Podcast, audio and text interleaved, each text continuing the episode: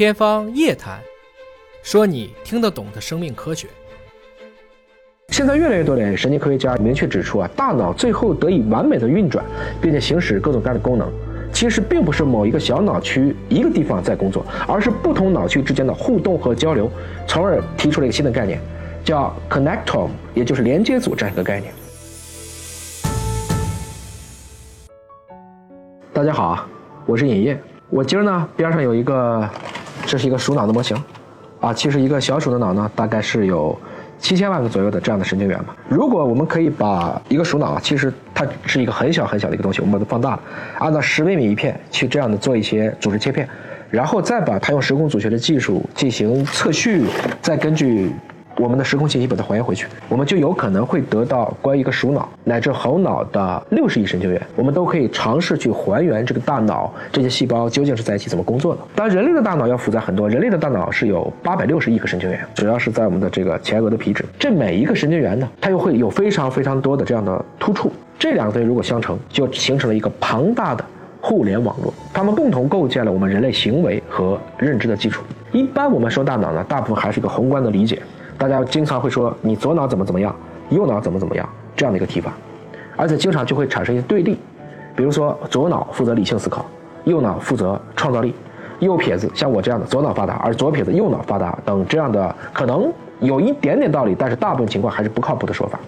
当然，这样的段子呢，其实流传的也甚广，它简单明了好记，呃，所以有的时候呢，你想把这东西讲的非常的严谨，倒是大家。就不感兴趣了。为什么往往会出现这样的情况呢？可能大脑还是太复杂了。我们在具体去研究一个大脑整体的过程中，我们可能没有这么好的工具可以看得很细，所以就会把一个大脑对它进行这样的分区研究。结果呢，自然就如同盲人摸象，得到了部分看起来是真实的结果。后续呢，可能又经过不严谨的一些，特别是自媒体会传播，就变成了我们对大脑的认知呢，可能有片面的。具有局限性的，甚至还有很多的误解。我们在过去呢，会说一个大脑的整体叫一个宏观，一个大脑的一个神经元叫做一个微观。那么在它们两个之间这个范围，我们叫做介观。啊，介观这个介就是介入的介。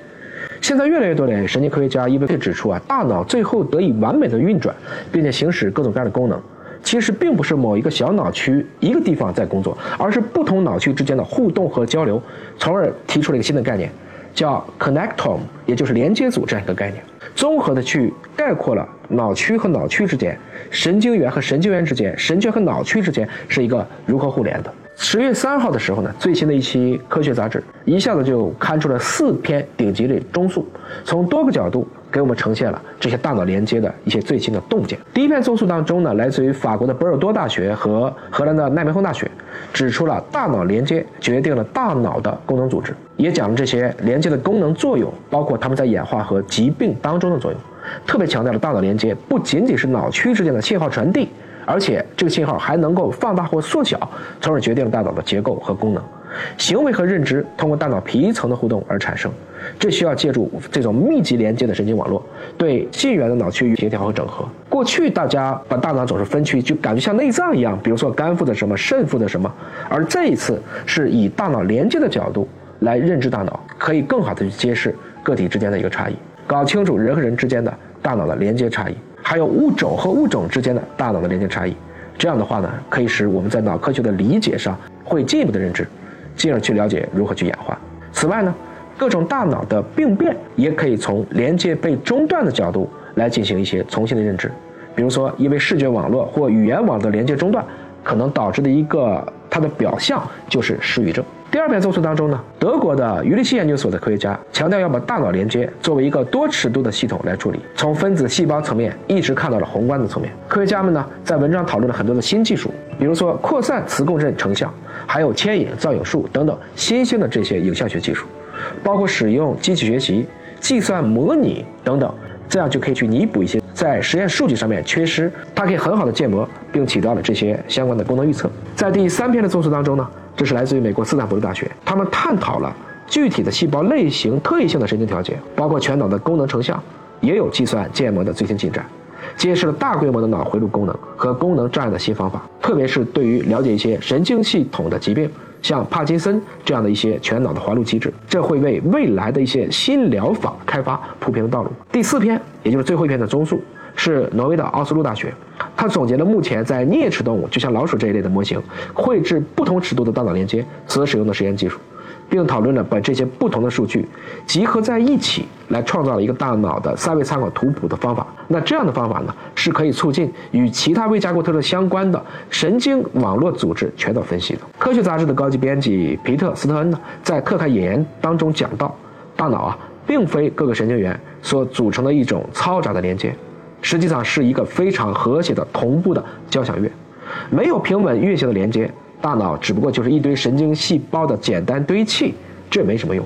大脑真正的了不起，微观上看固然是神经元，而神经元的了不起不在于每一个独立的个体，在于其连接而发生的涌现。通过这个连接的角度，我们对人类大脑的运行原理会有全新的认识。恰如一个社会，它是一个高级的通信网络，可以指导我们每一个生物的各种各样复杂的行为。尹哥不仅掀起了在之前的一篇文章，德国柏林的洪堡大学联合多家研究机构在科学杂志上发表的一些研究，他们发现了一种前所未见的在人脑大脑当中发生独特形式的细胞信息传递，并暗示着我们大脑的认知和计算能力实际上应该是一台量子计算，它的功率很低，但是它的功能却很大，它的推理、它的概括、他的想象。他的创造或许都比我们想的要更加的强大。那十分自豪的是，尹哥所在的华大，其实这几年也在脑科学的领域做出了很多可圈可点的成果。就在今年九月二号的时候，华大也在赛斯以封面文章的形式，与同行一起连发三篇文章，讲述了